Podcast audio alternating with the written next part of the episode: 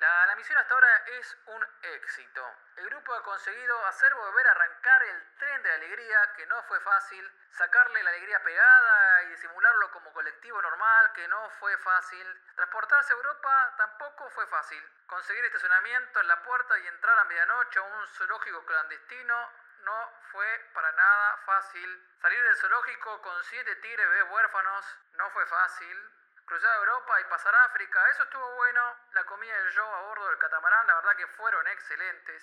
Recorrer 893 kilómetros por África buscando un lugar para los siete tigres huérfanos bebés no es para nada fácil. Y aquí estamos en la ruta ahora, los antílopes a la derecha, los rinocerontes a la izquierda, el sol enorme amaneciendo. Por eso, señor Ramírez, es que, que falté eh, esta semana a la oficina. ¿Qué, qué- qué me dice? Usted, usted sabrá disculpar que no lo escucho muy bien. La señal no es muy buena acá, se corta, señor Ramírez, se corta. Después lo llamo, de- de- después lo llamo, hasta luego. Ah, qué, qué bueno que me, que me dijiste de conducir, Marcelo. O sea, bienvenidos a un podcast para... Ah, no, te referías a que conduzca esta cosa todavía. No, no, no te pelees, porque vos sos uno con este colectivo. Si el colectivo tiene nafta, vos tenés nafta. Yo acá te preparé este café para que vos también estés, Ah, estés gracias, despierto. Llegamos unos kilómetros más, vamos a poder hacer. Sí, sí, pero me voy a tener que tomar una siesta 20 minutitos, quizás 15 minutitos, algo. Pero manejando no, Ale, por favor, ya, ya nos pegamos Ah, un ¿qué? susto. ¿No es la única manera de dormir siestas?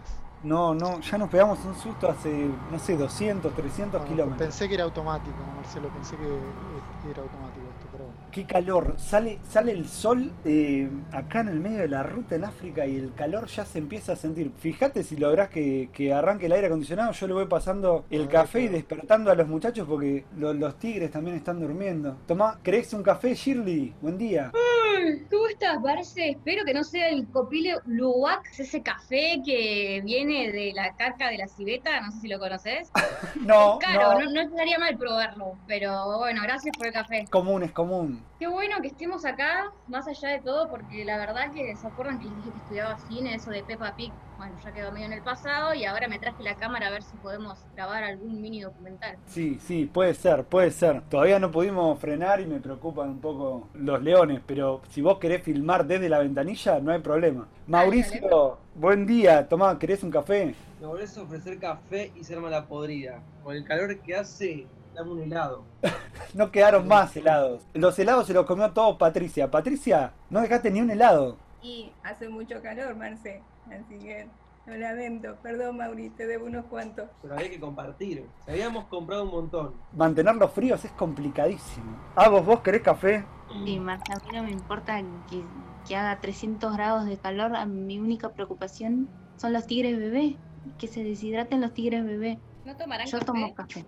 No, a, lo- a los tigres, a los tigres bebé café no, pero por eso es que estamos así, dudando entre hacer café, darle de tomar a los tigres. Los tigres son la prioridad, ¿o no, Wendy? Oh, Obvio, sí, siempre. Hay café para mí también. Hay café, hay café para vos también. Son chiquititos, pero bueno. Dani, ¿en, en en Argentina estaba todo bien? Sí, en Argentina está perfecto todo. O sea, Ah, hace no, frío como- en Argentina. Acá si hace, hacia acá hace calor, allá hace frío. Así que la debe estar pasando bien. Ellos sí tienen ganas de tomar café. Yo me traje una petaca por las dudas, igual, ¿no? Creo que me sirve, me acompaña una petaca. Así que te rechazo el café, Marcelo, ¿eh? Eh, Bueno. La tenías bien petaca. escondida la petaca, Dani. Él tiene licor de café. No la, no la Eh. tenía tan bien escondida porque yo ya le agregué un poquito de eso a mi café, así que perdiste un poco, Dani.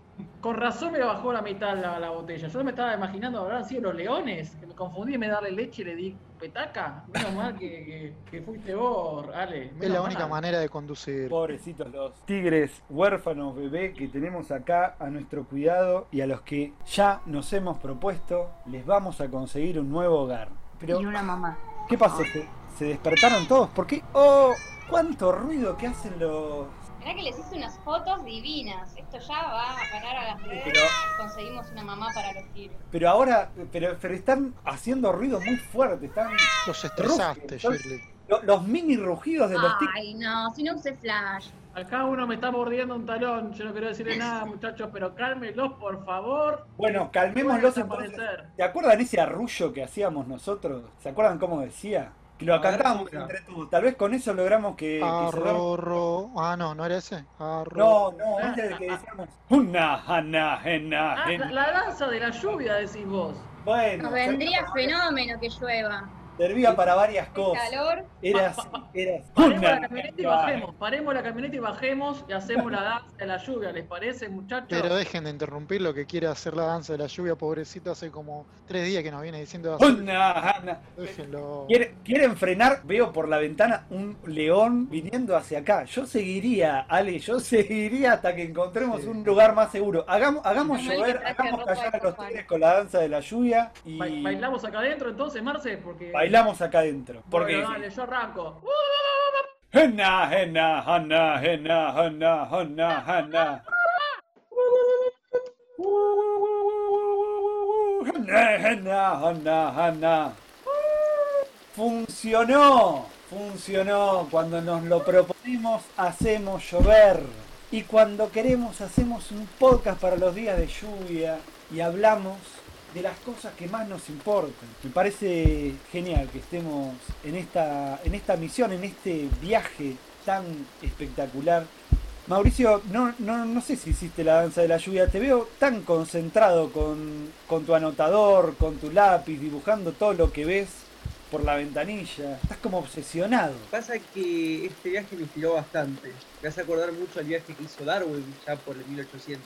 Eh, de hecho, siempre admiré mucho a, a Darwin y, y su teoría. Si querés, teOfán. puedo contar un poco. Sí, yo no conozco mucho. Contame. A mí me sirve que me cuentes porque lo voy a usar para el guion. De acá sale una road movie, así que vos tira toda la data que yo voy anotando. Dale. La teoría de la evolución que propuso Darwin postula que todas las especies tienen su origen en un antepasado común. O sea, todas las especies que ahora estamos habitando la Tierra partieron de un antepasado común. Pero la teoría no funciona en forma lineal como la famosa imagen que va del mono al Homo sapiens, sino que es más bien ramificaciones de un árbol. El motor de esta teoría es la selección natural, que básicamente es la supervivencia de los especímenes más aptos. Los depredadores van cazando las especies menos aptas para sobrevivir a sus ataques y haciendo que no se puedan reproducir, mientras que las más aptas se reproducen, perpetuando su genética a lo largo del tiempo. Pero te voy a contar algo interesante. Darwin, cuando empezó con esta teoría, no era el naturalista que hoy tenemos en el imaginario tan reconocido. Cuando él hizo el viaje en el Beagle, que fue a sus 26 años, lo eligieron no por su experiencia, sino por su cultura y por su clase. Él era una persona de, de clase alta. Para que le haga compañía al capitán, porque era difícil sobrellevar estas largas travesías. Eran travesías que duraban años. En el caso de Darwin, él firmó por dos años y la travesía terminó durando cinco años. Cinco años arriba del barco. Espero que a nosotros no nos barco. pase lo mismo con, con este viaje, ¿no, chicos? Porque ya me la veo. No, porque estos tigres van a crecer y van a querer comer cada vez más. Claro. Tenemos una carrera contra reloj con, con Sí, su sí, crecimiento. Ahora son lindos, pero después nos van a querer comer. ¿Qué más decías, Mauricio? Que sigo anotando. Como te decía, las travesías eran largas y eran difíciles de sobrellevar, sobre todo para los capitanes que estaban al mando de toda la travesía. Eh, Yo este llamado a mi vieja, que le encanta hablar todo el tiempo. Sabe que no se dormía más el capitán. Por ahí no sé si sabe tanto como Darwin. ¿Qué, qué tenía Darwin, Mauricio? ¿Qué, qué, qué- qué lo hacía especial a Darwin?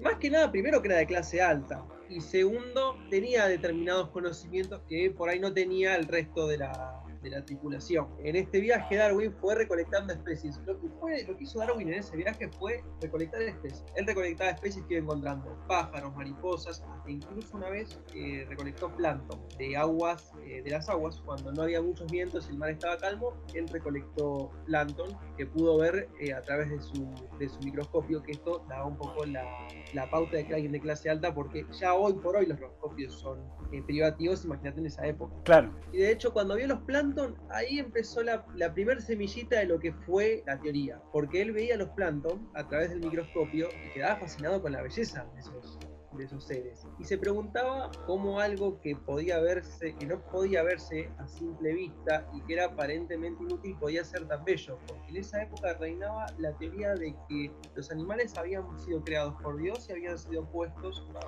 de manera... eh, Todos juntos de golpe. Sí, pero además habían sido puestos estratégicamente por la mano de Dios. Como un O sea, es como que siempre creacionismo, estuvieron ahí. como un diseño inteligente, ¿no? Hablaban, hablan un poco de algo parecido a eso, ¿no? De los creacionistas. Sí, pero el diseño inteligente viene de la mano de Dios y no de la propia naturaleza. Claro. Darwin también habla de un diseño inteligente, pero de la mano de la naturaleza. Entonces el viaje fue avanzando y el momento en que encendió la chispa de Darwin de la teoría, que ahí ya sí empezó a tener una forma más fuerte, fue el famoso desembarco en las Islas Galápagos. Y en las islas Darwin pudo ver la biodiversidad de la isla y si bien no le pareció la gran cosa porque yo estaba medio barco de viajar porque tenía cuatro años de, de mar y mareos, porque claro, al no ser marino este muchacho vivía mareado y vomitando el pobre loco, yo no sé para qué lo Ah, Se la regalo. Yo me subo una calecita y me mareo, no me quiero imaginar. No habría drama. Yo creo que el capitán lo terminó cuidando. Yo creo que si no se suicidó fue porque lo estaba cuidando. Porque no había de otra. Y entonces pudo ver la biodiversidad. Y le llamaron la atención dos cosas. Primero, las tortugas y el hecho de que los españoles que vivían en las islas podían determinar de qué isla era cada tortuga por la forma de su caparazón. Y segundo, los pinzones, que son unas aves que viven en las Islas Galápagos, famosos pinzones de, Darwin. Eh, estos pinzones tenía cada isla una especie en particular. Y notaba que si bien eran todos pinzones, había pinzones que tenían el pico más grueso y más fuerte para poder comer semillas y otros con el pico más largo y angosto para poder cazar insectos que estaban en la tierra. Y esto fue lo que le dio la idea de que las especies no fueron puestas ahí intencionalmente por una deidad, sino que cada una se fue adaptando a su entorno para sobrevivir. Ahora bien, termina la travesía del Beagle, él ya tenía más o menos bosquejada esta teoría, pero la publica.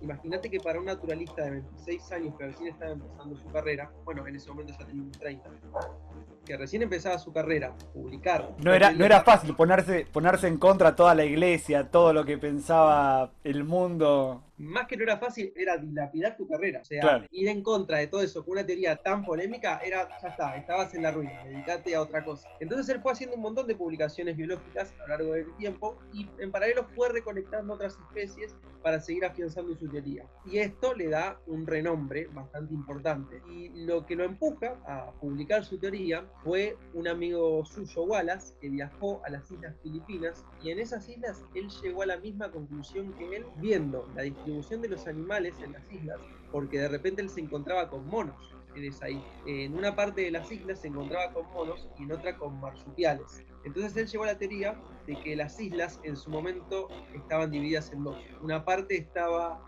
pegada a Asia, que es de donde estarían los monos, y otra parte estaba pegada a Australia, que es de donde están los canguros y los marsupiales.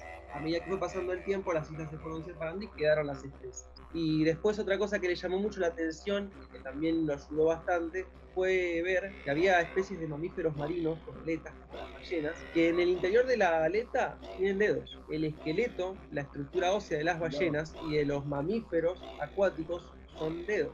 Entonces él decía, a ver, si una deidad creo esto, ¿por qué se va a molestar en ponerle dedos a una aleta? Es innecesario. Entonces él le manda una carta con todo esto que él, descubrió y esta teoría, y al verla Darwin, dijo, ese tipo lleva la misma conclusión que yo. Y se asustó porque tenía miedo de que le roben la, la idea. Entonces se lo comunicó a sus amigos, los que tenían conocimiento de esta teoría, y le dijeron, bueno, cuando Wallace vuelva, presentás el libro, lo leen los dos juntos, las teorías a lo que llegaron los dos, y ahí es cuando Darwin presenta su teoría junto con Wallace, que se la adjudican a Darwin porque él había sido el primero en descubrir. Y después, bueno, Wallace también eh, hace sus publicados y demás, y, y así es como bueno. nace la teoría de la evolución de Darwin. No tenía, no tenía idea de, de todos esos detalles. Eh, siempre mm, nos ha, nos ha llamado la atención esa, esa posibilidad de que dos científicos lleguen a las mismas conclusiones al mismo tiempo. Menos mal que se animó Darwin a, a pasarlas en limpio y a escribirlo. Sí, obviamente, hay un dicho que dice las mentes brillantes piensan igual. Sí, Eh, aparte, hay, un tema, hay un tema del paradigma, ¿no? De, cuando hay, hay una cierta época en donde todos van hacia un lado y, y es obvio que muchas veces se van a encontrar soluciones o teorías bastante parecidas en ciertas épocas de, lo que no sé es qué tan, qué tan lejos estamos de esa época respecto de, de un punto, porque lo que una de las cosas que estaba vigente en ese momento era pensar que el hombre estaba fuera de esa, de esa cadena de evolución y que estaba por arriba de todas las demás especies. Sí, eso que decís me hace acordar a esta teoría o esta creencia, ¿no? Que se llama especismo, ¿no? Esta palabra fue acuñada en el año 1970 por Richard Ryder, ¿no? Que era un psicólogo y después fue popularizada por diferentes pensadores para denunciar la explotación del animal por el hombre. Es una creencia de que nosotros somos superiores, de que la, la especie humana es superior a todas las demás especies. Es una creencia bastante arraigada. Tiene mucho que ver con, e- con esta creencia de que somos moralmente superiores y de que hay una suerte de pirámide en donde el ser humano está en el escalón superior de todas las especies y por debajo de nosotros, por ejemplo, vienen quizás un escalón más abajo vienen, por ejemplo, los animales domésticos como los gatos, los perros, a los cuales le tenemos cierto respeto, pero a la vez también no los tratamos como humanos básicamente. Y después más abajo, según esta, esta superstición o creencia, Salvo los que les ponen a los perros un ropita, ¿no? ropita, Sabía claro. que ibas a Que le dejan eso. una herencia. O que le dejen una herencia. o La las- herencia al gato, la herencia al gato me encanta ese caso jurídico. Y un escalón más abajo todavía están los animales que nosotros usamos como alimentos, como la vaca o el pollo, los animales o las gallinas, ¿no? Los animales que usamos como divertimento, como los toros, con el tema de las corridas de toros o la tauromaquia, es hacer toreos, Claro. bastante, bastante populares todavía en, en España y en ciertas La partes de fiesta de México. San Fermín también, ¿no? ¿Se llama? Largan los toros, la fiesta de toros. Sí, también la doma de caballos, bueno, acá tenemos Jesús María. Ah, Hay cosas que son culturales porque, por Hay ejemplo, me puede resultar, me puede resultar chocante la corrida de toros, por supuesto, pero me nombrás la doma de caballo de Jesús María y no, Y la es verdad que no me- polémico, no, no me es resulta polémico. chocante al haberlo visto toda la vida, es como que Sí, es, es- es algo cu- cultural bastante arraigado acá, pero bueno, creo que en, en un par de, de- un par de veces hubo protestas en Jesús María, eh. Bastante. Y en la rural han, han habido la rural también.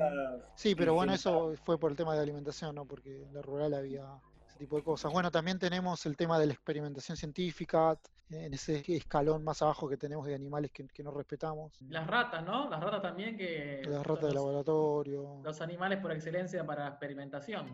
Exactamente. La verdad que el, el- el especismo entonces termina siendo como una... Se, se lo compara mucho con cierto tipo de discriminación o racismo un nivel bastante más ideología. elevado, ¿no? Sí, Prácticamente es capaz una ideología. sí. inconsciente. No, este- sabe que está cometiendo algún acto de especismo. Sí, sí, yo creo que eh, se lo puede ligar un poco al machismo, ¿no? Como que hay cosas que ya están arraigadas en, el sistema o en la estructura social que tenemos y muchas veces no nos damos cuenta que las repetimos cuando avalamos algunas, algunas cosas que realmente no, no- están del todo bien. Pero básicamente el especismo tiene mucho que ver con eso, ¿no? Por suerte, detrás de esto surgió una corriente que se llama antiespecismo, que está en contra de todo lo que, lo, lo que significa el especismo, que está muy ligado a lo que es el veganismo, a lo que es el activismo ante ciertos experimentos que se hacen con animales.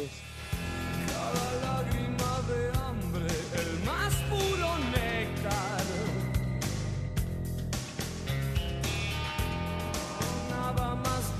dulce que el deseo en cadenas.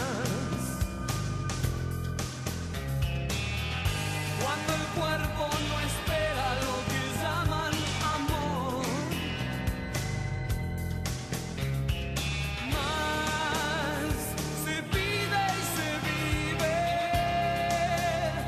Canción animal. Canción animal. Me acuerdo que alguna vez hablamos sobre, sobre veganismo en el programa. eh, Comida. en comida, por ejemplo, o en, o en Apocalipsis también, pero yo la verdad que nunca me termina de quedar claro todos esos, esos temas.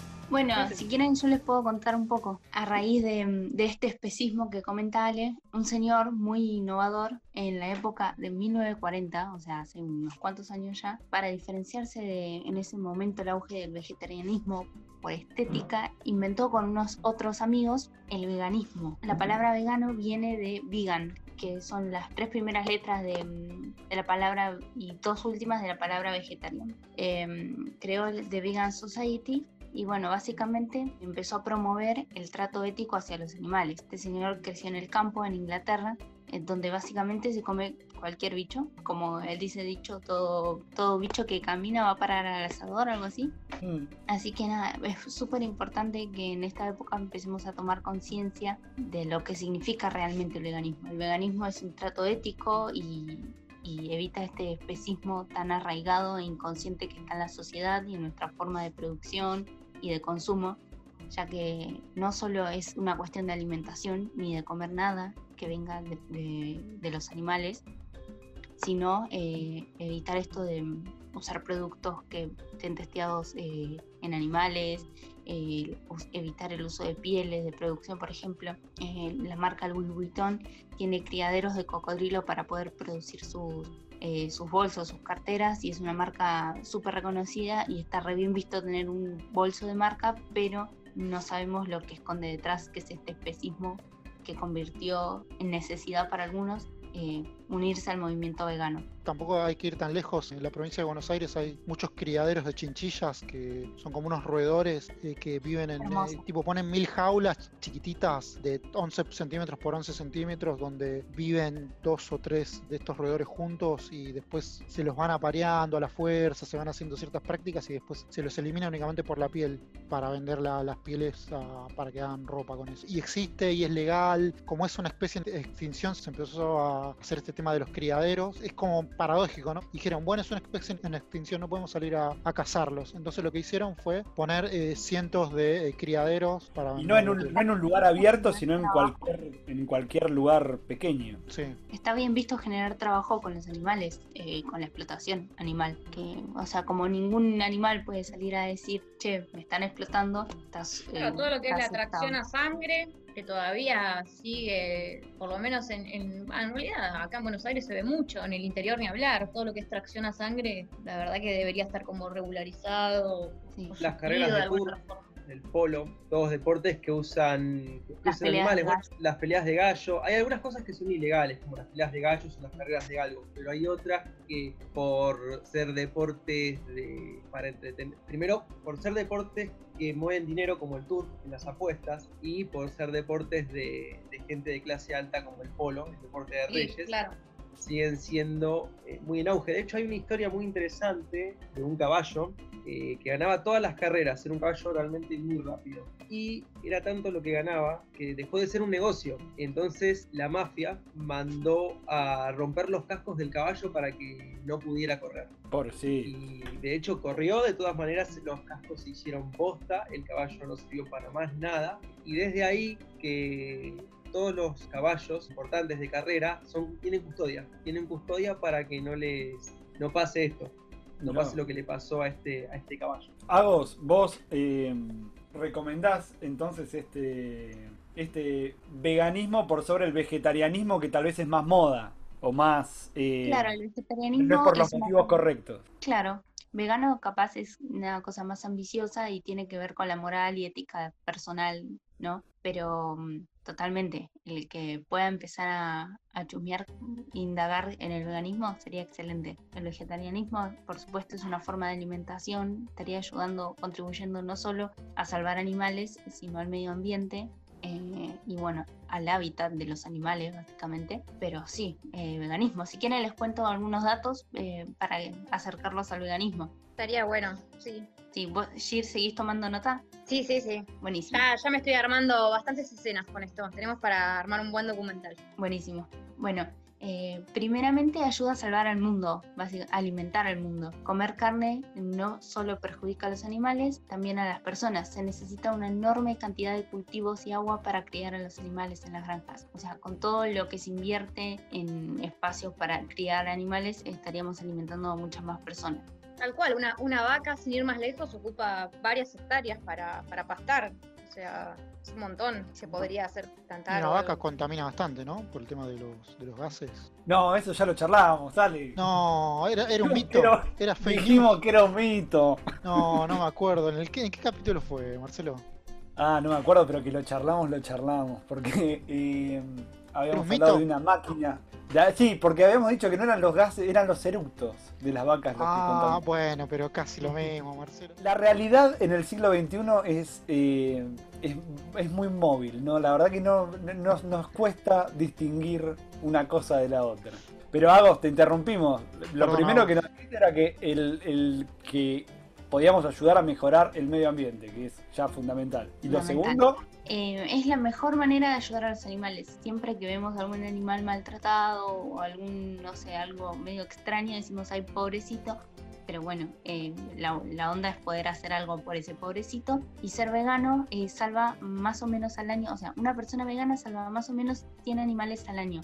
No hay mejor manera de ayudar a los montón. animales que evitar su sufrimiento y elegir alimentos veganos en lugar de carnes, huevos y productos lácteos. bueno, pero fácil no es. Eh, tal vez en parte por eso nos, nos propusimos salvar estos siete tigres huérfanos Sí. bebés para... Que sería muy difícil. Yo ya estoy cansada de estar dándole la mamadera a los tigres.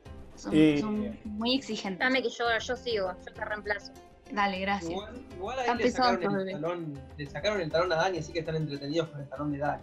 No pasa nada. Bueno, y el último motivo es medio escatológico, me van a tener que disculpar, pero la, con- la carne está contaminada con heces, sangre y otros fluidos corporales, no es muy agradable. El calor no mata todo, chicos, les tengo que confesar que por más que esté bien cocida, los científicos de la escuela Bloomer de la Salud Pública de la Universidad de Johns Hopkins encontraron que 96% de pollo de la marca Tyson en Estados Unidos estaba contaminado por Campylobacter, se llama. Es una bacteria peligrosa que causa eh, 2,4 millones de casos de intoxicación por alimentos cada año. No es lindo del todo estar comiendo carne, por más que esté cocida, y tampoco es bueno ni para la salud, ni para el medio ambiente, ni para los animales. Te voy a agregar algo. No solo es, eh, no solo está contaminada por heces, sangre y otros desperdicios, sino que en el proceso productivo de, de la crianza de los animales para su consumo y ponen hormonas de crecimiento prohibidas. eh, Sí. porque la realidad es que están prohibidas, pero como es un gran negocio, eh, se usan hormonas de crecimiento para acelerar el proceso de crecimiento de todos los animales. De hecho, hace Son- muy poco, gracias a este, gracias es una manera de decir, eh, pero visibilidad que tomó la Organización Mundial de la Salud, pudieron meter bocado y decir, "Che, chicos, la cáncer, eh, la carne es cancerígena. Sí. O sea, cuidado porque es cancerígena. Nada. De hecho, Eso. la, por ejemplo, el cerdo transmite una enfermedad que se llama triquinosis, que es por un parásito, o sea, estamos muy expuestos en cuanto, o sea, creo que lo que plantea Agos es totalmente consciente porque hace bien al medio ambiente, nos hace bien a nosotros, nos ha- hace bien a los animales, por lo menos no eh, ser conscientes y, Reducir, y claro. reducir el consumo, ¿no? Espero que al final de nuestro road trip eh, pues, lleguemos un poco más, menos especistas, más veganos, más conscientes. Mañana es nieve, mañana es fracaso, pero esta tarde te quiero. Trataré de entenderlo, podrán sumarse, mañana no existen mis días. Hay algunas horas que aguanto y no duermo, solo para en presente. Nada me dejaron los tristes intentos de creer en lo que no tengo. Soy animal, no creo en las historias de amor. Era todo falso y traidor, no me creas en yo junto a vos. Soy. Eh, eh, a ver, a ver, a ver, nos hacen señas. Esa, ¿la ves, Ale? La señora ahí al, al costado de la ruta, la, la, la- la policía. Paro, no, pero la última vez nos asaltaron, Marcelo, voy a decir que pare. No, pero, La pero última vez está No pares, pares, a pares. frenemos, frenemos a ver qué es lo que Voy a necesita. frenar, ¿No es una cazadora la furtiva, seguro, muchachos?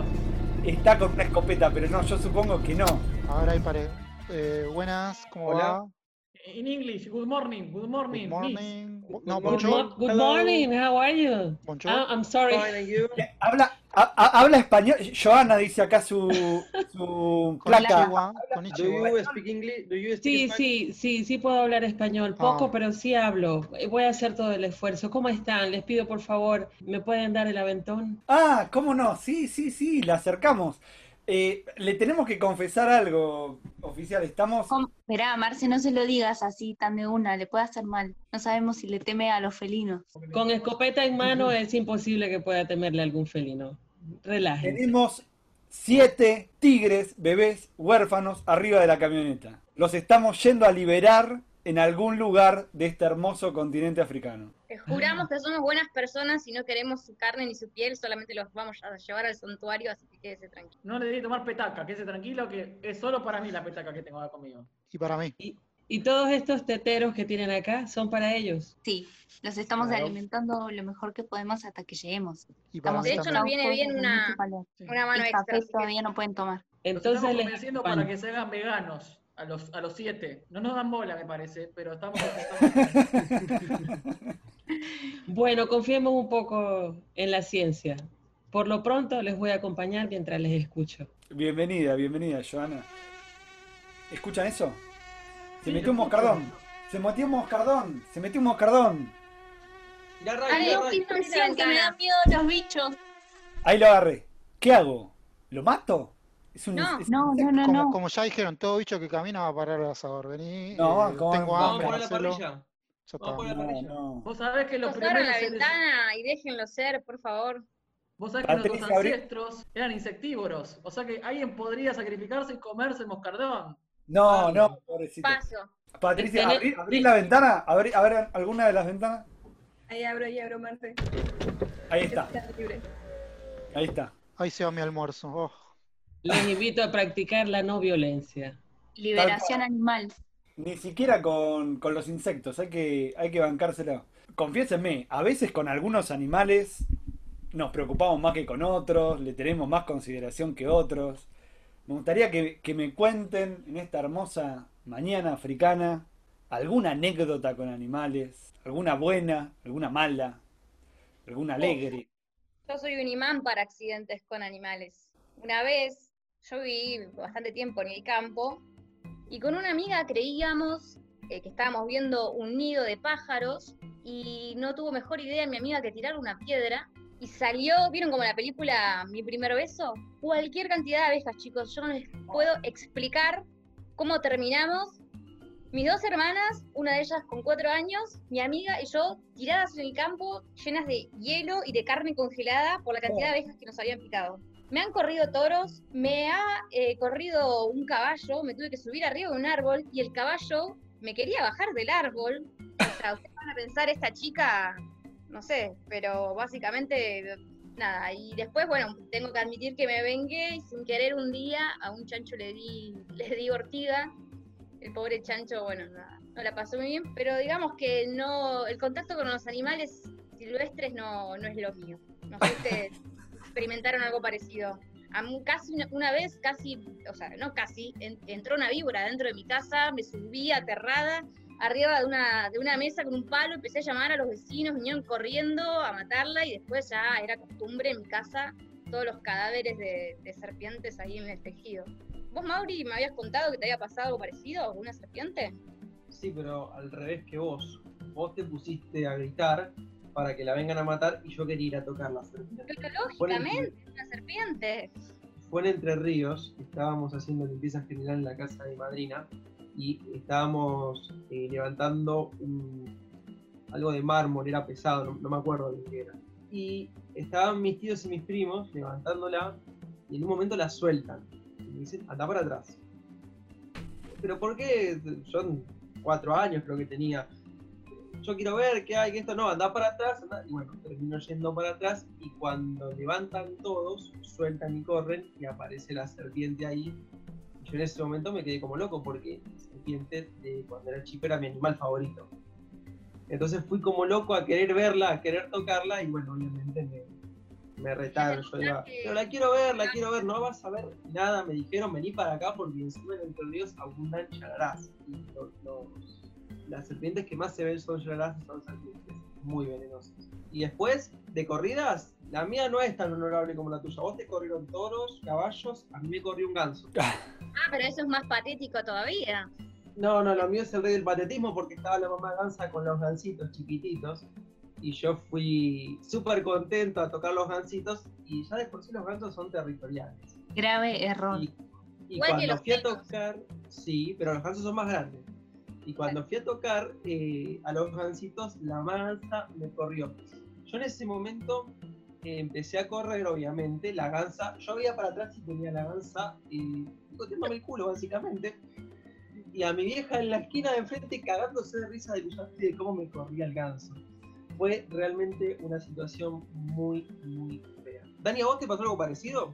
A mí me pasó algo mucho peor todavía, Mauricio. Yo estaba en, en la universidad, no, en, en Jerusalén estaba. Jerusalén es muy conocida porque tiene muchos cuervos dando vueltas, aunque no lo crean. Me pasó que estaba, pedí al aire libre un sándwich que tenía un huevo frito, uno medio seco estaba huevo frito ya, y había muchos cuervos alrededor que comían la comida que dejaba la gente. Yo en un momento me distraje y pude ver cómo mi huevo frito volaba en los pies de un cuervo y se estaba yendo. Y me quedé con hambre después de eso, porque el huevo frito, porque el cuervo se llevó los huevos fritos. Y seguramente el cuervo no sabía que se estaba comiéndose otra ave, digamos. Estaba pecando el mismo cuervo, casi caníbal el cuervo. Y se llevó mi huevo y me quedé con hambre ese día. Y me acuerdo que era muy caro el sándwich, valía como 5 dólares y yo estaba de viaje, así que era un montón. Y de ahí recuerdo que odio a los cuervos porque le roban la comida. Yo tenía un cuarto en la casa de mi abuela que comía empanadas de carne. Capaz que también hice lo mismo que vos y le di carne de, de pollo. ¿A cuántos les ha pasado que, que de pronto eh, están tranquilos y la, eh, digamos, los excrementos de un pájaro les ha caído encima? Uh, Uh, hay muchas Cuando teorías. se- hay personas que dicen que es de, muy buena suerte y otras que es de mala suerte. Cuando cae, cuando cae la gotita y decís, por favor, que sea lluvia, que sea lluvia, y ves el cielo azul y decís, esto no es lluvia, la puta". Y yo tengo otra experiencia más, es que cuando era chico había un perro que vivía a dos cuadras de casa, que el vecino no me quería, y un día lo mandó, el vecino mandó a atacarme, mandó a su perro a atacarme. Y yo me, me acuerdo que tenía nueve años y a partir de ahí tuve terror a los perros, al día de hoy que no me quiero cruzar con uno. Quedé choqueado completamente.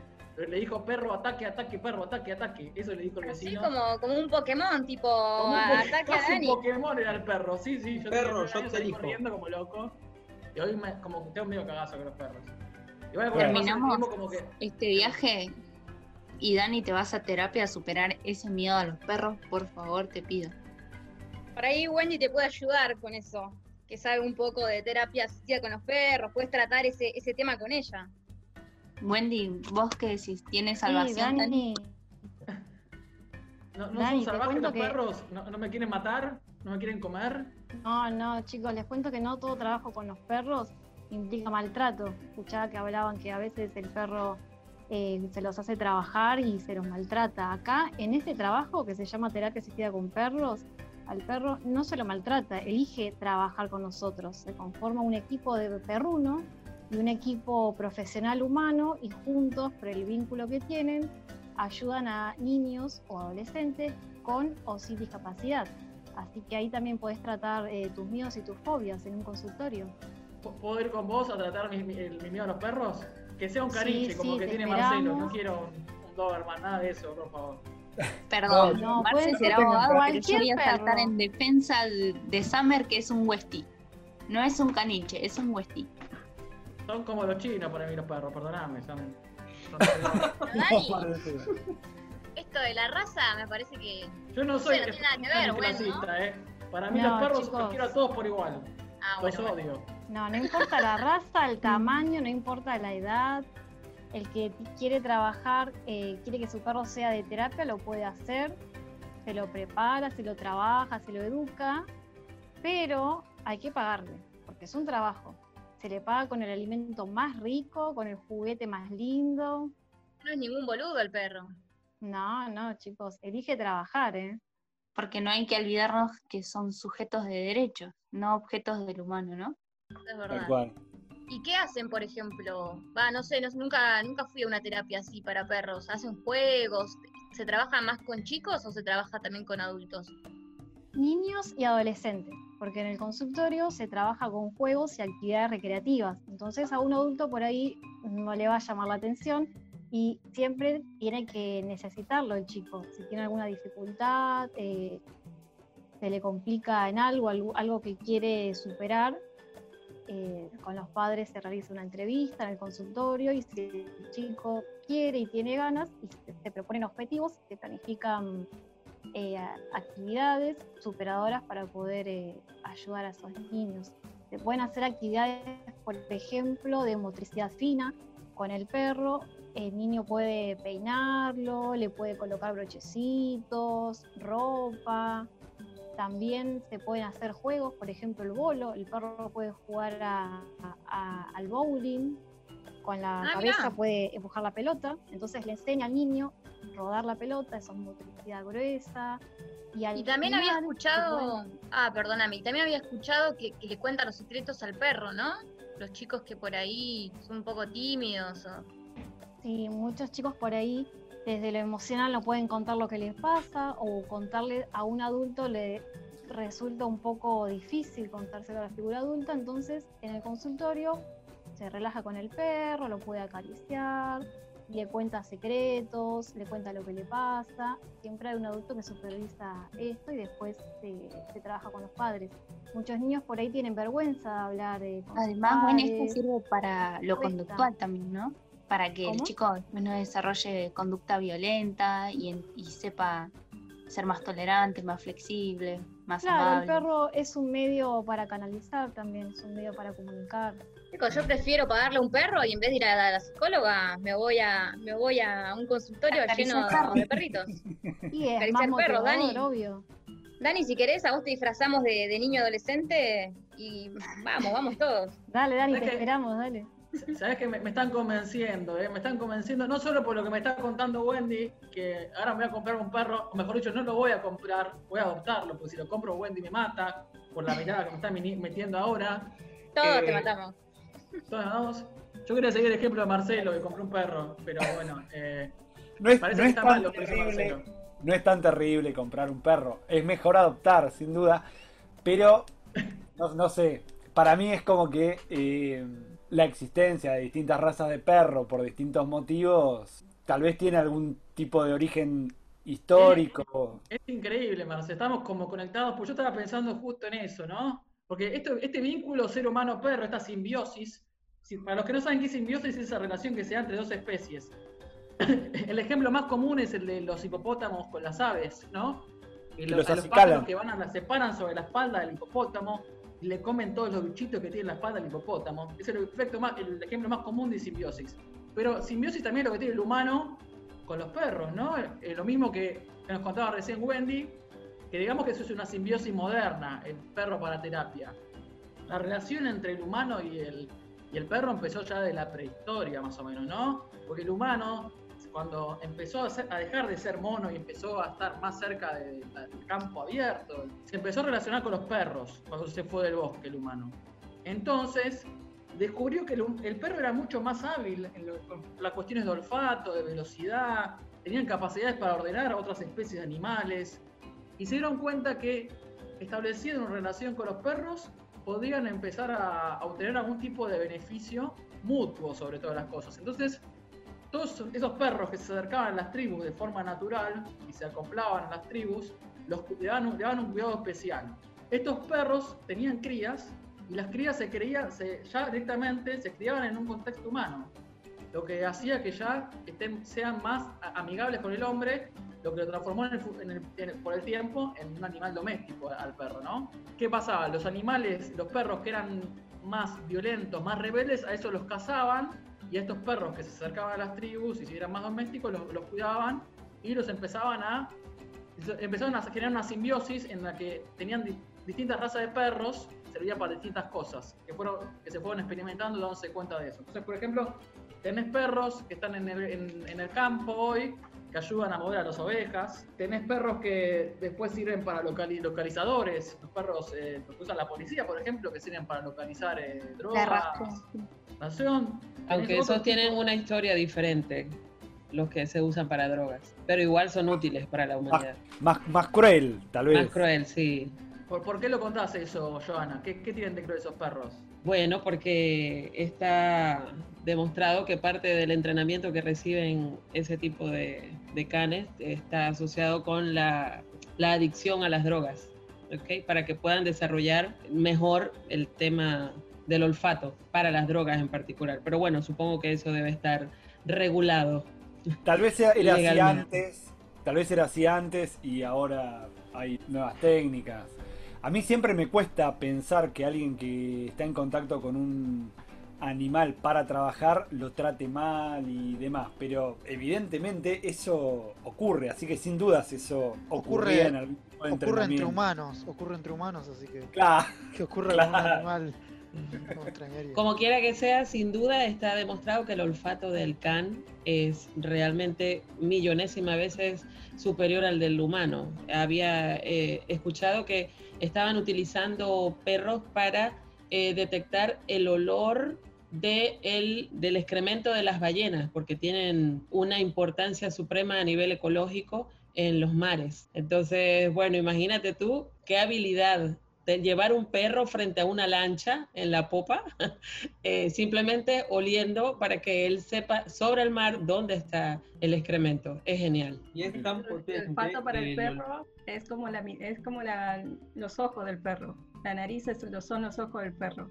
El perro tiene mucha emoción, es todo, es toda emoción el perro, por eso es tanto el contacto con nosotros. El perro sabe cuando estás triste, cuando estás contento. Fíjate cuando lloras, el perro se te acerca y como trata de levantarte el ánimo, porque siente todo lo que es la parte emocional. Por eso también Dicen que de- también presienten el tema de, de los embarazos, que tienen mucha conexión con, con los de niños, con los bebés. También para la glucosa, chicos, se los entrena desde muy chiquititos. Pueden olfatear eh, la baja en glucosa de las personas con diabetes.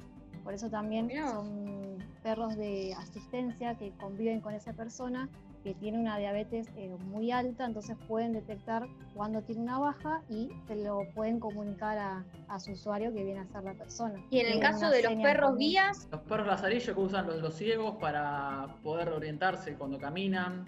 También, lo mismo, se los entrena desde muy chiquititos y la idea es que ese perro vive con la persona, tiene que vivir con la persona, se lo entrena durante un tiempo, se le da el alta, esa persona pasa a ser el usuario, convive con el perro y el perro es lo mismo, trabaja un tiempo, no puedes tenerlo las 24 horas del día siendo tu perro guía porque implica un, puede implicar un estrés, un desgaste físico y mental. El perro lazarillo lo que hace es avisarle mediante alguna seña que ya tenga con, con su usuario acordada, avisarle algún obstáculo. No es que lo va a guiar al trabajo porque se sabe el camino, sino que ante una seña le avisa hay un pozo, llegamos a la esquina, frenamos y así lo va, lo va guiando. Convive con la persona y lo mismo, hay que pagarle con el mejor bocadito, el, el juguete más lindo y se lo deja descansar y es un perro común y corriente en la casa, que juega, que se mueve por todas partes. deben tener al mejor sindicato estos perros.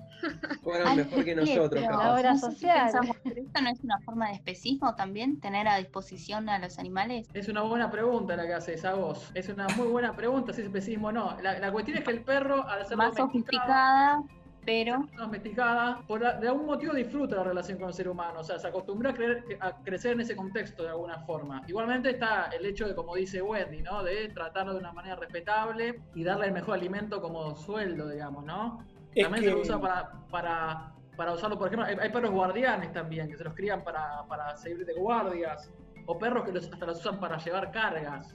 Los, sobre todo los perros de especies mucho más grandes. Y perros Eh, de rescate. También perros, Perros de de rescate. trineo. De búsqueda y rescate. De hecho, acá en Argentina hay un grupo de rescatistas que usan, que van a desastres naturales, como por ejemplo en Haití, y su detección de, de cuerpos en bajo escombros son perros. Y tienen el olfato tan entrenado que tienen un nivel de, efectividad tan alto que ni siquiera una máquina pueden tener, porque en desastres naturales a veces van eh, grupos de rescatistas de varios países. Y hay otros que van con máquinas y no tienen el mismo nivel de efectividad que tiene un perro. Lo que sí es muy cierto para quienes hemos amado y hemos tenido perros, uno de los momentos más tristes es cuando se tienen que ir porque lamentablemente se van primero que nosotros. ¿Les ha pasado? es una injusticia que vivan tan poco los, los perros, va, los, los animales domésticos en general es una injusticia. Si quieren llorar con una historia de fidelidad y de lealtad hacia, bueno, la relación perro-hombre, les recomiendo que, que miren la película Hachiro, que fue una historia, una historia real. Yo sé, chicos, yo sé que, No que van a llorar, llorar, no quiero llorar. pero vale la pena. O sea, esta, esta historia fue llevada al cine en dos ocasiones. Yo la, que- la que les hablo es del año 2009, que actúa Richard Gere. Y eh, la historia cuenta de este perro japonés de raza Akita, que fue adoptado por un profesor y por su hija adolescente lo adoptaron y, y lo cuidaron y cada vez que el profesor iba a la estación Shibuya de tren eh, a tomarse, digamos, el tren para ir a trabajar, el perro lo acompañaba y luego lo esperaba. O sea, era como, estaba ahí firme y cuando el profesor fallece, durante nueve años, Hachiro eh, esperó a su dueño en la estación de Shibuya y es por eso que le hicieron una estatua eh, de bronce ahí en la estación y la inauguraron in- incluso con, con Hachiro y bueno, muchas eh, personas que ya conocían la historia, porque por supuesto no pasó desapercibida, lo cuidaban y lo alimentaban, así que es un vínculo realmente hermoso. Y déjenme decirles también, para muchas personas que prejuzgan a los gatos, que yo, so- yo amo a los perros, pero eh, también amo con locura a los gatos, Que un gato también puede, eh, puede desarrollar estas, estas cualidades, este vínculo con, con el ser humano. Para eso les recomiendo que lean un libro que también eh, eh, luego se hizo una peli. Este libro fue best- bestseller, escrito por, por el protagonista James Bowen, que era un chico que era adicto a la heroína, vivía en la, en la calle, iba a cantar con la guitarra para ganarse la vida y vendía un par de revistas hasta que encontró a eh, un gato abandonado, lo adoptó, estaba eh, en mal estado, entonces lo curó, le puso de nombre Bob y después está, eh, él logra salir gracias a- al vínculo que tiene con su mascota de la adicción a la, a la heroína. Y bueno, se hace la película en el 2016 con el mismo Bob como protagonista, que falleció hace poco con, con 14 años. Así que miren si no, eh, si no hay un vínculo también de gato eh, humano, que siempre lo- los prejuzgamos a los gatos como, como los malos, con- como los animales que se hacen desear y, y- y no quieren, no tienen tanto apego. Por ser tan distantes, claro.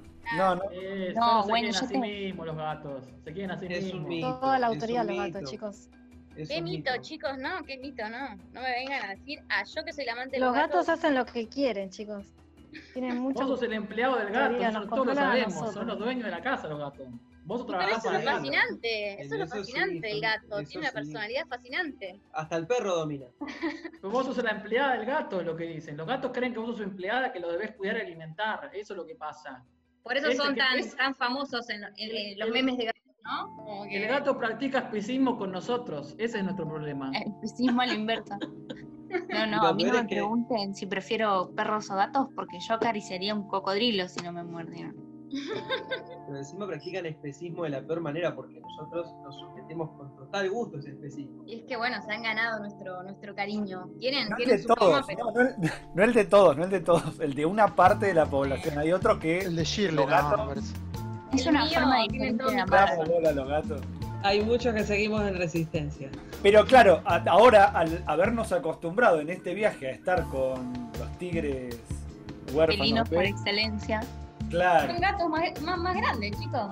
son gatos más grandes, sí. Ay, no. Salvando la diferencia. Andando por la selva se encontró con la culebra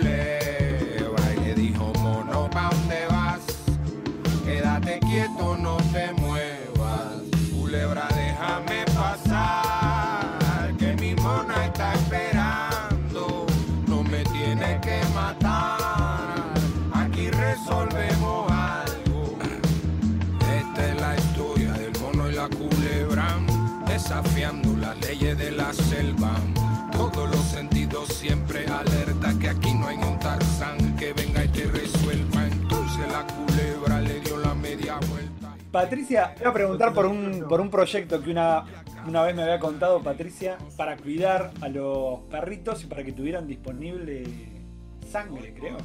Sí, están los bancos de sangre, pero también hay un proyecto que se llama Plan Lila. En el Plan Lila lo que pueden hacer es sumarse a la página y poner los datos de manera de que un perro pueda donar sangre y sea, digamos, y salve la vida de otro cachorro. Así que es una manera linda, digamos, para todos eh, los que se quieran sumar. Obviamente el perro va a estar bien cuidado, el veterinario te pide los datos, vacunado, si está vacunado, tiene que pesar más, eh, más de 25 kilos para donar y siempre va a estar bien cuidado.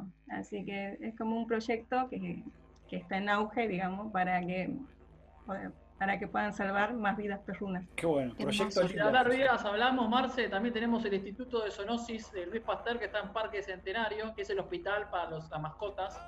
Así que para los que están interesados en salvar a sus mascotas, en hacer un tratamiento, pueden ir allá, es público, tienen un horario reducido porque es así como trabajan.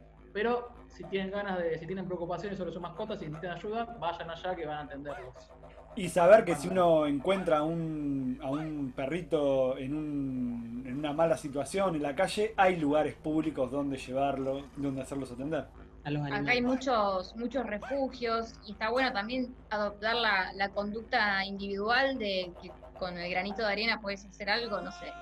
En invierno le puedes poner un cartón al perro que duerme en la calle, le puedes dejar eh, alimento, le puedes dejar cuando hace mucho calor y no tienen Una dónde tomar técnica, agua. una técnica que les recomiendo, que suele funcionar, a veces es medio complicado porque si te haces algún amigo callejero, perrito callejero, es llevar siempre en la mochila, en la cartera, en algún lugar, un potecito o una botellita de plástico con algo de alimento de tu mascota. Lo puedes llevar por la calle y si ves algún perrito siempre le das. eh, Yo hago eso, me llevo una botellita con agua, después otra botella cortada que me sirve para darle el agua y una bolsita con alimento. Así que está bueno estar preparado para eso. Yo no, Sí. yo no puedo hacer eso porque me encariño rápido. Es más, incluso acá le dimos de comer a una gata y cayó el hijo. Ya tenemos madre e hijo acá en, Ah. en casa. Hospedados. ¿Sabías Hospedados. que en sí, Japón, en Japón hay, a- acá hay un, un- hay hospeda, bueno, sabemos que hay hospedajes de, de- de perros por todos lados, guarderías, pero también hay hospedajes para gatos. Y en Japón existen eh, cafés que vos vas y son cafés de gatos. O sea, vas para tomarte un café y para estar con los gatos, chicos. Ese sería como mi escenario ideal, imagínense. En, en. Israel, en Israel uno podía viajar con los perros arriba del colectivo. ¿En serio? En Te podía España, aparecer un pichicho al lado. En España hay un hotel de animales, o sea, por ejemplo, vas a dormir y tenés viendo las ballenas que pasan, o que pasan los delfines, así que... ¿Les están Y- pagando bien esas ballenas, Patricia? Y ¿Le están pagando de- lo que corresponde con alimento Está, está buena la idea, está buena la idea, ¿o no? Porque para mantener todo eso, digamos, El eh, ecosistema. exactamente, pero también una persona va aporta porque quiere dormir viendo los pececitos que están dentro de todo, lo ponen como en su hábitat, pero también hay que mantener todo eso. Entonces, Bueno, lo mismo que, pasa, sucede mucho con, con los animales que trabajan en las películas. eh, Los unicornios, sobre todo, que trabajan mucho en todas las películas. Mal. Los unicornios debe- deberían tener el salario más alto y, y- y las aves fénix también. O sea, no se sabe verdaderamente si, existieron o no, pero están como muy arraigados a, a nuestra mitología y a, y a nuestra cultura, esas dos criaturas mágicas, por así decirles. Pero yo lo que quería contarles es que eh, se hicieron muchas películas donde hubo que sacrificar muchos animales, muchos animales murieron, entonces desde ese entonces es que eh, ahora para hacer una película con animales es bastante difícil, tenés que tener muchos requisitos. El, el anim- el animal tiene que tener asegurado un ambiente muy cuidado, tiene que tener un ambiente de descanso, un espacio con sombras, su veterinario, tiene que tener a, a su adiestrador e incluso eh, para las escenas de riesgo eh, piden que por favor eh, traten de hacerlas animadas en vez de usar al animal eh, real. Y luego te entregan un certificado, por lo menos en Estados Unidos es así, te entregan un certificado y cuando vos pasas la película en los créditos eh, se aclara que ningún animal eh, fue, fue herido, así que eso está bueno también. Sí, yo, ustedes no sé si vieron por YouTube unos animales que están medio. unos elefantes que, que estaban medio drogados. No sé si lo vieron alguna vez. ¿No llamó la atención eso? No sé de dónde salió, pero yo lo vi. Los elefantes comiendo amarula, ¿no? ¿O era una propaganda? Me parece que eso es de un documental. Igual eso me parece que es un mito, chicos. Sí, es, es verdad que hay imágenes de elefantes y monos teniendo actitudes raras, arrastrándose en el piso, golpeándose la cabeza contra árboles y cosas así medio raras. Esto fue gracias a varios documentales que se hicieron en base a un estudio que se realizó en 1984 que decía que había ciertos animales que podían intoxicarse gracias a la fruta de la marula. Ah, la del licor. Exactamente, sí, con esas se hacen licores y tienen cierta graduación alcohólica que puede hacer que los animales eh, se emborrachen. El tema es que el mito llegó a varios investigadores porque había sido una investigación, pero fue medio una investigación medio extraña, no fue muy profunda. Y los fisiólogos Tim Morris, David Humphrey y Dan Reynolds de la Universidad de Bristol en Reino Unido se enteraron de estos rumores hace varios años y dijeron, che, ¿qué onda esto? Es medio raro. Empezamos a investigar un poco qué onda, qué pasa con esto, la veracidad de esto. Primero que nada dijeron, pero ¿cómo puede ser que un elefante se- emborrache, no? Porque un elefante de 3.000 kilos necesitaría entre 10 y 27 litros de una solución alcohólica de un 7% de graduación alcohólica. Dos, tres barriles, tendría que encontrarse dos, tres barriles. Mil petacas de, de Dani, más o menos. Lo debería hacer bastante rápido. Bueno, en mi caso yo capaz que lo hago. Pero no pesamos eh, 3.000 kilogramos y aparte, eh, además de eso, eh, la fruta de la marula debería tener 3% de etanol, que eso es bastante más de lo que tiene en realidad. Y el elefante debería consumir cuatro veces más rápido de lo que generalmente tarda en consumirlo y en digerirlo. Así que estos investigadores dijeron, me parece que es que va por otro lado la cosa. eh, no sé si realmente tenían ganas de dormir una siesta, ¿o no? Ellos llegaron a varias teorías, no, no llegaron a algo, a, a- a ver algo 90% veraz, pero dijeron que la cosa iba por otro lado. Eh, y vieron que ah, cuando los elefantes comen, comen una corteza, comen la corteza del árbol. Y a veces esta corteza del árbol puede tener diferentes insectos, como por ejemplo escarabajos. Estos escarabajos pueden tener eh, ciertos condimentos tóxicos, ci- ciertas toxinas. Y ellos vieron mucho más factible que los elefantes o que otros animales coman insectos que tengan ciertas toxinas que los intoxiquen. Lo, lo que sí sé que hay una especie de animal que son tienen, tienen como pinta de buenos, pero son re malos, que hacen bullying a otros animales. Creo que una vez más hablamos de eso. ¿te acordás de, de lo- de- de los pez globos? ¿Te acordás de eso? Los delfines que juegan con los pez globo, Sí, se los van eso sí pasando uno a otro con las narices, los hacen enojar a los peces globo que liberan la toxina. Entonces como que terminan jugando al vóley drogados abajo del agua, los simpáticos delfines, molestando a los peces globo. Eso fue documentado. Yo no tengo dudas que los delfines tienen una inteligencia enorme. Uno... Por encima de la media. Sí, sí, se da Fueron cuenta. las drogas, eso. Marcelo. eh, a veces. Tal vez eran las drogas. La Pero bueno, a veces pueden tener. es que las drogas nos hacen inteligentes. Tienen Pero una, Lucho, una por supuesto. mala. No, no, no. Las drogas son malas, chicos. Y robar es malo también. Yo estuve, le robes más la estuve, petaca. estuve no le robes más la escuchando a unos investigadores que mm, tienen, hicieron dos, eh, digamos, piscinas artificiales, dos lagunas artificiales, en ambas pusieron el mismo tipo de peces y en una vaciaron eh, una cantidad elevada de, mm, de estos medicamentos que toma la gente para dormir, los antidepresivos, eh, de este tipo. Y querían probar si, evidentemente, como el ser humano, a través de sus eh, heces y el orina, eh, todo, todo eso que nosotros excretamos va hacia los mares, querían saber qué impacto tenía sobre los peces. Imaginaban, la teoría, que ellos iban también a quedar como un poco adormecidos y el efecto fue totalmente contrario. A los peces les pusieron unos GPS y se ponían como locos.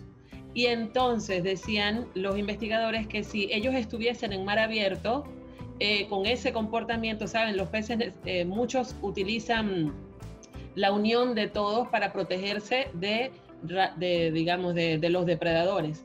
Entonces, pero allí ellos andaban por su cuenta. Si hubiesen estado en un mar abierto, hubiesen sido presa fácil de los depredadores. Entonces fue muy interesante ese resultado porque dio todo lo contrario de lo que esperaban que iba a acontecer.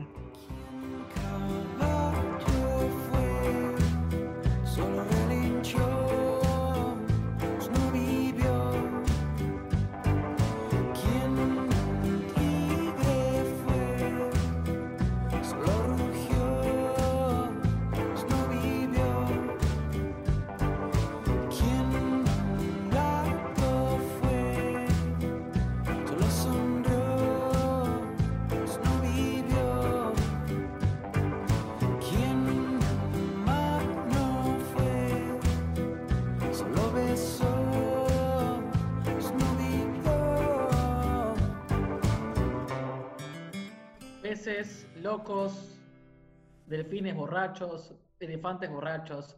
Esto se fue a cualquier lado, chicos. Perdónenme. Por Ya suerte no sé los que, dónde estamos yendo. los que vemos, los animales que vemos por acá por las ventanas están todos tranquilos. Lo que sí veo ahí, ¿no, lo, ven, ¿lo ven? ¿Lo ven? Está corriendo a campo traviesa una persona vestida de detective con rasgos orientales. ¿Nos estará persiguiendo a nosotros? El chino está corriendo ahí. ¿Qué está haciendo chino ese? ¿Qué está haciendo? Puede ser eh, San ¿Lo conocen? No. No, la, Es- Es un detective chino famoso que tiene su empresa hace siete años que se dedica a buscar mascotas. Capaz que alguien nos denunció también. Es una introducción, contame, contame quién es, así. Voy. Dale. Bueno, este Pido. detective lo que hace, eh, similar a Ace Ventura, no sé si alguna vez vieron, pero eh, utiliza toda la tecnología, utiliza cámara, máquina de calor, eh, hace una investigación de la mascota, eh, los alimentos que le gustaban, una, una previa entrevista a los dueños que también lo, que lo quieren encontrar al animal, eh, sigue los lugares por donde pasean, es todo, Una toda la tecnología, pues sí, tal cual, porque tiene que ver el peso, porque también lleva dardos tranquilizantes, para, tiene que ver el peso del animal, utiliza toda la tecnología para encontrar a nuestra mascota. es, es el James Bond del mundo animal. Claro, un lindo trabajo. Sí, ¿Qué sí, está, qué está buscando acá? ¿Marce un jabalí que se perdió? ¿Quién tiene Muy mascota un jabalí? Yo por las dudas no le, no le haría señas y no lo haría subir porque esto- estos tigres hemos tomado un riesgo realmente, estos siete tigres, huérfanos, bebés que estamos por liberar en el medio, en el medio de la, de la nada, no, lo vamos a liberar cuando encontremos una, una madre o algo. Hemos tomado un riesgo y no me, me preocuparía que los del zoológico ese clandestino hayan llamado, pero no creo que ese detective aceptara un trabajo de un zoológico clandestino, debe ser sobre todo de mascotas, ¿no? Sí, de mascotas, eh, obviamente, igual tiene que hacer una entrevista previa, así que ¿La no, no creo, no, porque la tiene que encontrar, ¿eh? pero bueno, es un trabajo lindo, bueno. Yo creo no que sí. no me nombren la palabra zoológico que, que me hierve la sangre. No hablemos de los zoológicos porque. Yo, sé igual qué que piensan te, ustedes. te veo la cara enojada, Shirley. ¿Los animales tendrán emociones también? ¿O son o tienen siempre la misma cara? ¿Qué opinan ustedes? 100% emoción son los animales.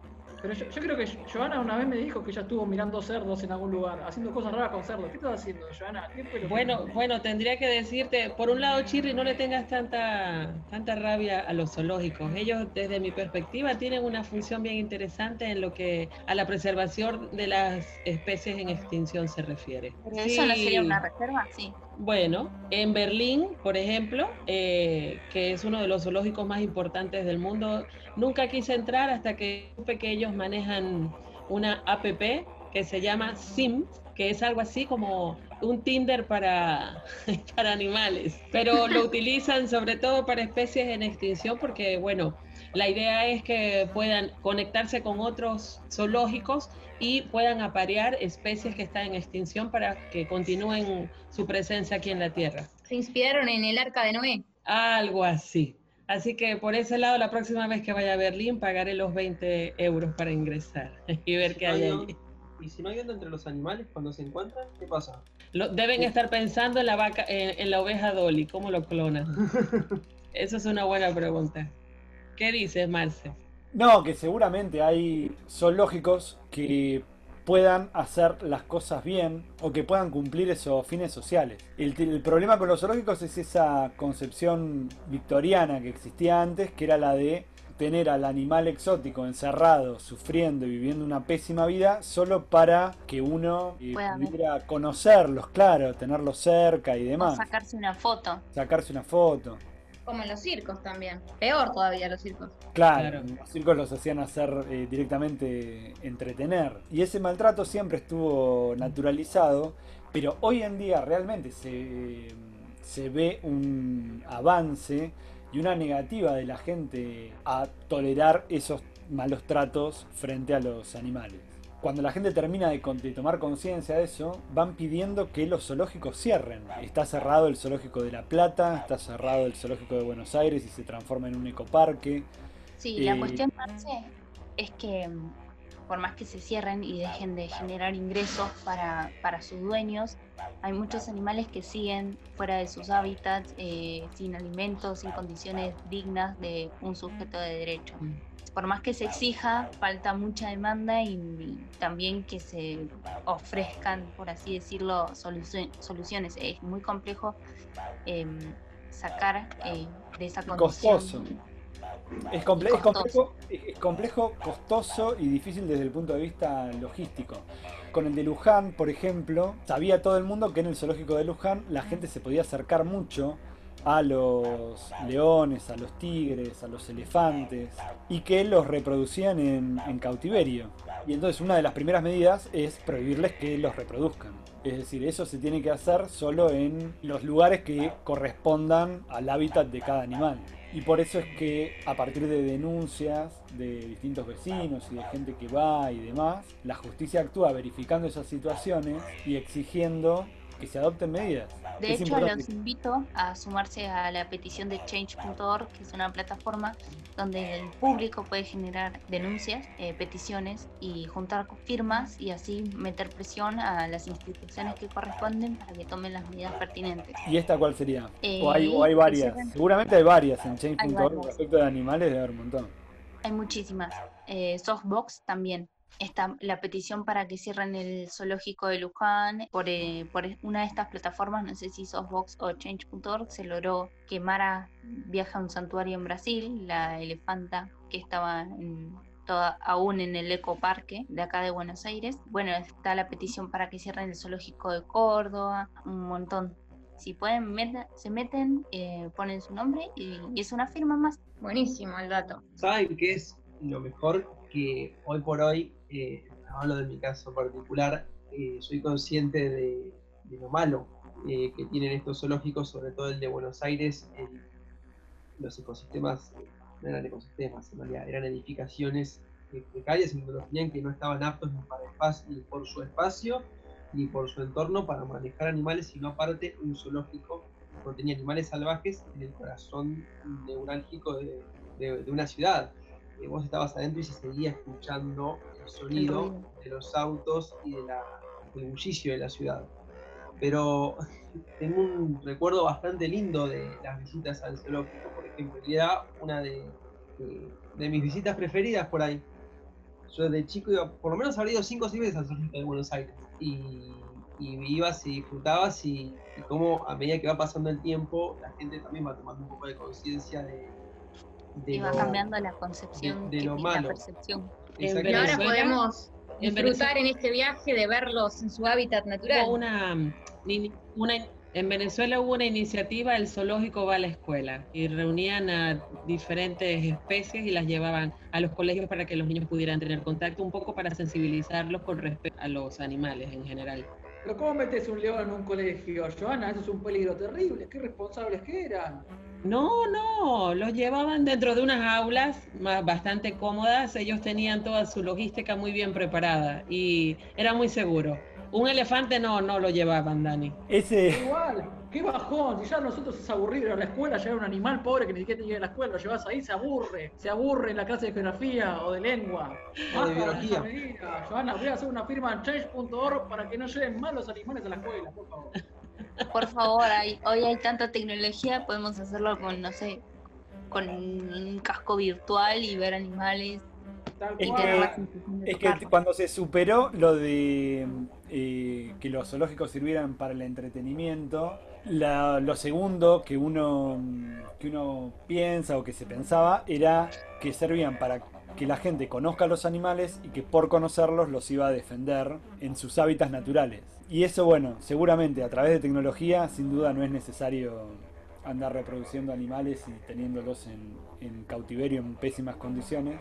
Sí, tal vez puede haber algún, algún lugar que tenga que ver con la conservación y con la preservación de la vida y que los cuiden y los curen hasta que puedan volver a su hábitat natural. Yo est- estimo, por ejemplo, que Mundo Marino, que uno que queda en Argentina y que uno ha ido tantas veces, nació con esa idea. Chicos, imaginémonos no. cómo nos sentiríamos. Alguien viene a nuestras casas, nos agarra, nos secuestra y nos lleva a la jungla. Yo me sentiría bastante incómoda, sinceramente. Extrañaría a mi lugar. Yo creo que los animales se sienten exactamente igual. Sí, Totalmente en contra del mundo marino. mundo marino es terrible porque los peces están en piletas tienen radares. Los delfines, eh, de los delfines estoy seguro, de las otras eh, no lo sé.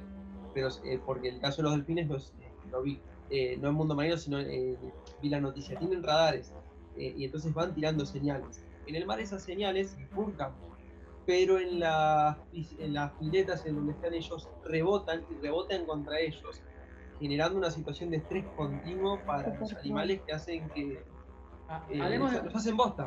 Hay lugares que tienen eh, mundo marino y, y aquarium seguramente también. Tienen adentro de su, de su función rescatar los animales que aparecen heridos en la costa. Entonces, Contradicción. claro, se generan esas contradicciones entre qué es que estén haciendo un espectáculo saltando y pegándole una boya versus a este pingüino empetronado alguien lo tiene que curar. Correcto.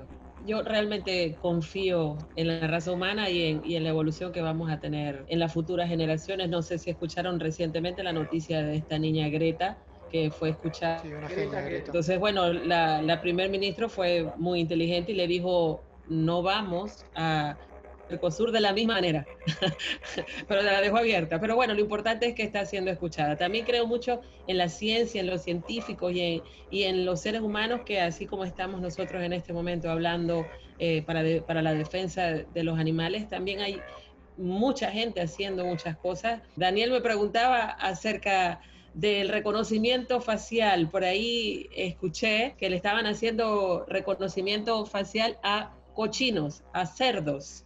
Y la idea era, instalaron un bebedero de agua con una cámara enfrente en un lugar donde tienen cerdos en cautiverio y cada vez que los cerdos iban a tomar agua, eh, la computadora les tomaba una foto. Bueno, resulta que ya se logró que esa computadora reconociera en un 97% de las veces con precisión cuál era el cerdo. O sea, cosa increíble. Y la idea era verlos cómo socializan, qué comen, porque en teoría los cerdos son muy expresivos, así como los seres humanos. Y entonces, eh, a través de las expresiones faciales, medirles el bienestar, medir qué emociones sienten. De hecho, eh, los investigadores comentaban que cuando les cortaban la cola o que los castraban, los cerdos hacían una mueca en la cara expresando el dolor. Entonces, también les están haciendo seguimiento a esas expresiones faciales. ¿Cuál Perdón, es la idea? Y yo estoy preocupada porque mientras vos hablas de las emociones, estoy viendo que Wendy está muy encariñada con uno de los tigres bebés y va a ser muy difícil desapegarse. ¿Ya le pusiste nombre, Wendy? Ya le puse nombre, chicos, se llama Sakura, es hembra. y es muy Ah, cariñosa. bueno. Tengo ganas de llevármela a mi Yo le puse nombre a otro, le puse de nombre lechón a este tigrecito que tengo acá. ¿El que te robó el tobillo? Es, ya, ya es un amigo mío, ya me lo tatué, lo tengo tatuado en la pierna ahora. Vas a salvar un mundo. No, claro que no. Adivinas las cosas. Soy Libra. Eres de Sarta. Cuando estás triste, el cielo se nubla. Cuando llueve, mucha gente entristece. Llueve porque te sientes triste, bebé.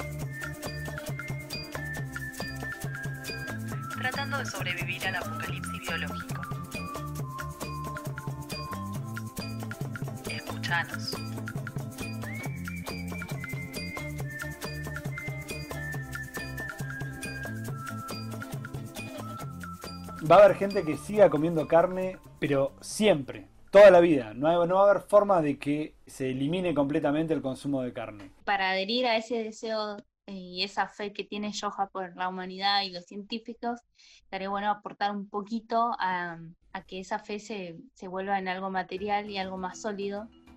Eh, por eso traía tres, tres cuentas buenísimas que tienen recetas espectaculares, ya que todos o casi todos amamos la comida y que nos, no va a hacer que extrañemos la comida que provenga de animales. Eso es importante. A ver, Mira, tengo Hola Vegan, que es Hola Vegan Recetas Veganas. Tengo veganoporaccidente.org, que muestra todos los productos aptos que podemos encontrar en la góndola sin tener que gastar ese mito de que la comida vega- vegana es más costosa o que ser vegano es un, privilegio de clase, eso es absurdo, no existe. Y transformarse o tener una alimentación más consciente con uno mismo y con el medio ambiente es posible y por eso está vegana.arc, su lema es no te alimentes de violencia, tiene recetas dulces, recetas saladas, da cursos, da tips, eh, te- siempre te aconseja cómo reemplazar eh, cada supuesto nutriente que tiene eh, la carne con, con cereales, con semillas, eh, Está con vegetales. está genial. Yo voy a recomendar una app, una aplicación, ya que estamos con toda la A ver. Se llama Apto Vegan. Con el tema de, de la alimentación y todo esto, a veces ves paquetes de galletitas o cosas que decís, esto es vegano, esto no es vegano. Y la aplicación como que tiene va- varios tips y varias eh, comidas, una serie de lista de comidas que son veganas o no. Pones, no sé, las Oreo, decís, ¿las Oreo son veganas o no son veganas? Entonces buscas galletitas Oreo en la aplicación y ves si es vegana, si no es vegana. Porque las etiquetas son tan chiquitas que uno Sí. siempre apurado no tiene tiempo de detenerse para ver si eso es. Y son un poco engañosas no. a veces. A veces dicen, puede contener leche, puede contener grasa. Ese puede es medio, es medio raro. Medio dudoso. Es medio Es sí. medio dudoso, sí. Mira, yo como carne, pero te voy a dar una mano con el tema vegano. Muchos dicen que la carne es más rica y no es más rica. El tema es que la carne, al igual que muchos productos grasos, por medio de una mm, reacción química, liberan dopamina. Por eso muchos, eh, com- por eso la comida chatarra y las carnes se, se comen mucho. Eh, Que no ya es que son más dijimos al ricas, principio del viaje más que son cancerígenas.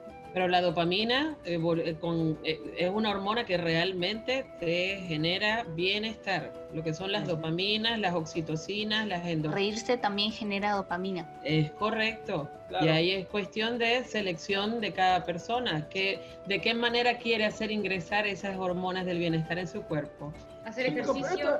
Pero, eh, Bailar. Estamos hablando de animales, estamos hablando de comida, ya me perdí. ¿Dónde están? Ay, no sé, chicos, pero acá entré a Hola Vegan al Instagram y me muero de hambre. O sea, estoy viendo cada cosa Me están rica. dando hambre, que- chicos. Me están dando hambre. Ella tiene un satélite en el bolsillo. Entre todos los lentes que traje, me traje buena Muchachos, ¿qué hacemos con estos tigres? Basta ya de hablar y tanta chacha. Tenemos seis tigres acá, ¿dónde lo dejamos? esto? ¿Lo dejamos acá en el medio de la selva? Y, Y otro te está mirando, y, a- y hay uno que te está mirando con cariño en el otro tobillo. Pará, pará, pará, pará, que yo tengo buena señal y acá tengo. ¿A dónde hay que Voy a buscar santuarios. Acá hay uno cerca, Ali, ahí te lo estoy pasando. Wendy, empezá a soltar al, al que tenés en el regazo porque se te va a encariñar. no. Me, me di cuenta que nos pasamos. O sea, tenemos que volver. Hay que Pero volver. bueno, ¿qué te pasa? en la app dice que, que es imponente, así que lo vamos a ver en cualquier momento. Es, Está bien. Ah, debe ser ese, ese refugio que vi hace como dos días. Te hago una pregunta. En el colectivo este, ¿puede ser que pongas una película para que veamos mientras? Sí, puede ser. ¿Qué, qué quieren? ¿La Academia Los de pájaros de? Hitchcock. ¿Saben qué? Esta de. ¿Cómo se llama? Esta de Tim Burton, que es malísima de los simios. Y después de buscar mucho, encontramos un lugar genial. Verde, amplio, con una nomada perfecta para que los siete tigres bebés huérfanos vivan en libertad. Pero nos echaron porque era un campo de golf, en el medio de África. Pero seguimos recorriendo y buscando y encontramos una mamá tigre que decidió adoptar a los siete tigres huérfanos bebé que ya estaban medio crecidos. Y volvemos a la, a la barbarie, a la civilización, digo con la satisfacción de- de- del deber cumplido, de la aventura realizada, de la naturaleza liberada. No, no, Ramírez, no quiero que me haga un asado para felicitarme cuando vuelva. Gracias igual. Sí, sí, le llevo un llavero de koala de regalo. Sí, ya sé, pero era lo único que había en la estación de servicio. Sí, va a poder escuchar todo en Spotify o en Anchor o en nuestra página web o, o en el Instagram. Sí, sí, siempre se puede sumar alguien a un podcast para los días de lluvia. Están todos invitados. Se corta, Ramírez. Se, se, se corta. La señal no es buena. Hasta luego, hasta luego.